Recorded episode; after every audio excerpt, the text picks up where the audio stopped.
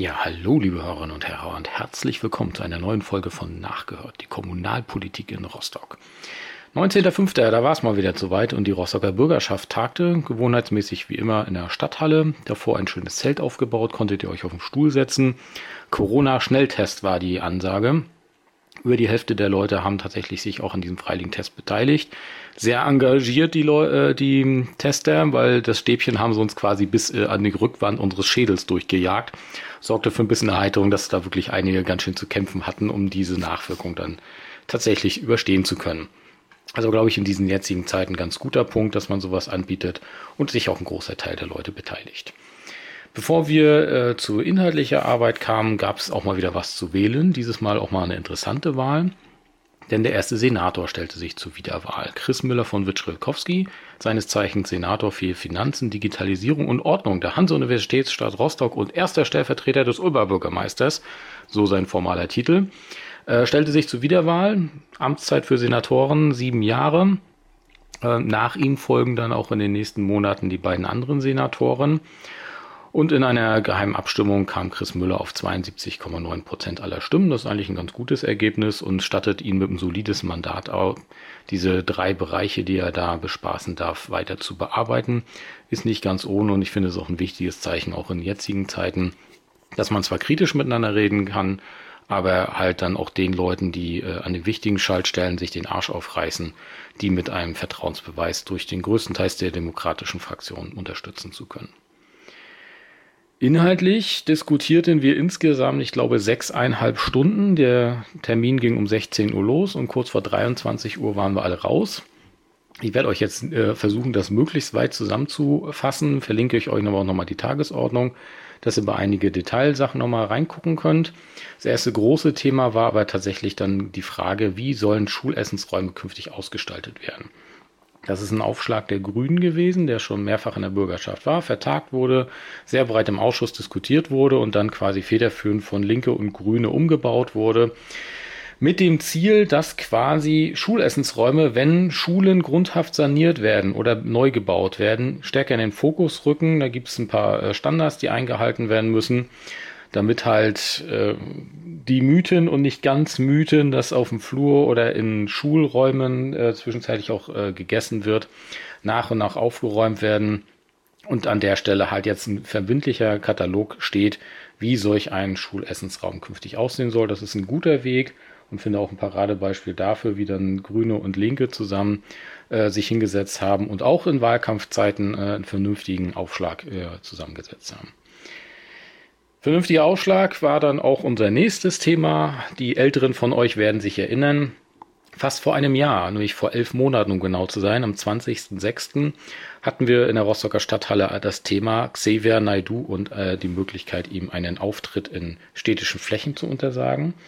Hier muss man ein bisschen mal auf die Formulierung aufpassen, weil gerade im konservativen Bereich dann immer von Auftrittsverbot geredet wird und dann mit der Grundrechtekeule und alles rumgewedelt wird, bis hin zu der Anklage, dass wir äh, diktatorische Verhältnisse in Rostock einführen möchten. Muss man dann mal aufpassen, jene, denen die Argumente ausgehen, die kommen dann immer mit, mit solchen platten Sprüchen.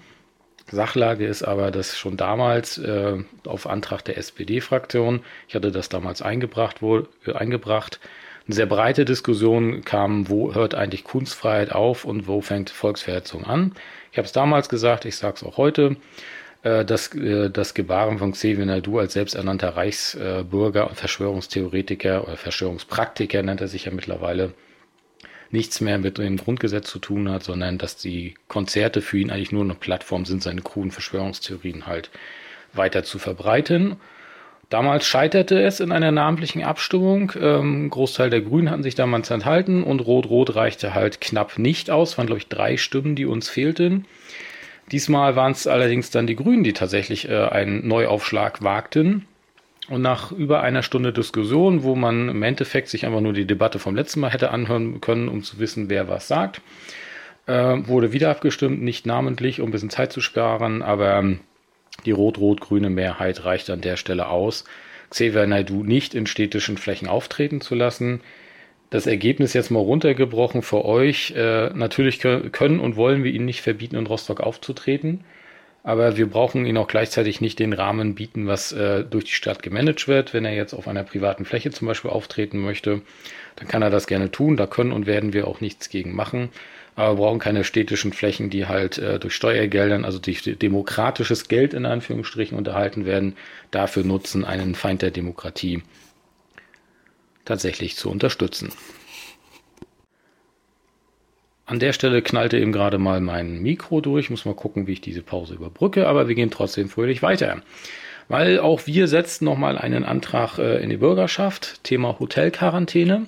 Heißt nichts anderes, als wenn ihr in eurer Familie einen Corona-Fall habt und natürlich dann nicht jeder über ein Achtzimmer-Anwesen verfügt, äh, es eine Möglichkeit in Rostock geschaffen werden sollte, dass halt die nachweislich infizierten Corona-Fälle einer Familie ausquartiert werden können. Die würden dann quasi in ein Hotel gehen, was nicht ihr bezahlt, sondern halt dann äh, der, der Träger, der euch da hinschickt, in dem Fall meist die Stadt. Ähm, interessanterweise wurde dieser Antrag komplett abgelehnt. Also nur wir stimmten dafür. Die Stellungnahme der Verwaltung war auch ein bisschen nebulös, die quasi sagte, man hätte schon mal Hotels und Herbergen angefragt, die meisten hätten aber abgelehnt, beziehungsweise wären nicht zu Gesprächen bereit gewesen zu, für solche Strukturen. Das finde ich ehrlich gesagt auch ein bisschen interessant, weil gerade diese Branche ja in den letzten Wochen und Monaten sehr darbte und äh, ich hätte eigentlich gedacht, dass da dann solche Angebote sehr gerne angenommen werden, aber nun ist der Vorschlag vom Tisch und wenn jetzt quasi Corona-Infektionen in einer Familie auftreten, dann sind die tatsächlich innerhalb der Familie dann unter Quarantäne zu setzen. Das heißt, die gesamte Familie steht unter Quarantäne. Nächstes Thema, ich reite mal ein bisschen durch, damit wir nicht gemeinsam äh, über 10, 15 Minuten wieder miteinander reden, war das Thema das Schicksal der MS Undine. Ähm, das ist, wenn man es jetzt mal uncharmant sagt, für die Ortsunkundigen, geht runter zum Stadthafen und sucht ein halb verrostetes Schiff, wo nur noch der Grundkorpus übrig ist. Dann habt ihr gute Chancen, dass ihr vor der Undine steht. Das ist ein Thema, was die Bürgerschaft, wir hatten mal nachgeguckt, seit über 20 Jahren bewegt. Es gibt Vorlagen von Anfang dieses Jahrtausends, wo es um die Frage geht, wie geht man mit diesem Schiff um. Und natürlich, wenn man in einer maritimen Stadt äh, das Schicksal eines historischen Schiffes äh, diskutiert, ist das natürlich immer sofort emotional. Das war es auch gestern, dem muss man auch, denke ich mal, auch Rechnung tragen.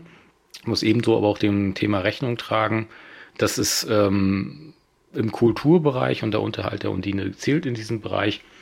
Da sind wir nicht gerade auf Rosen gebettet.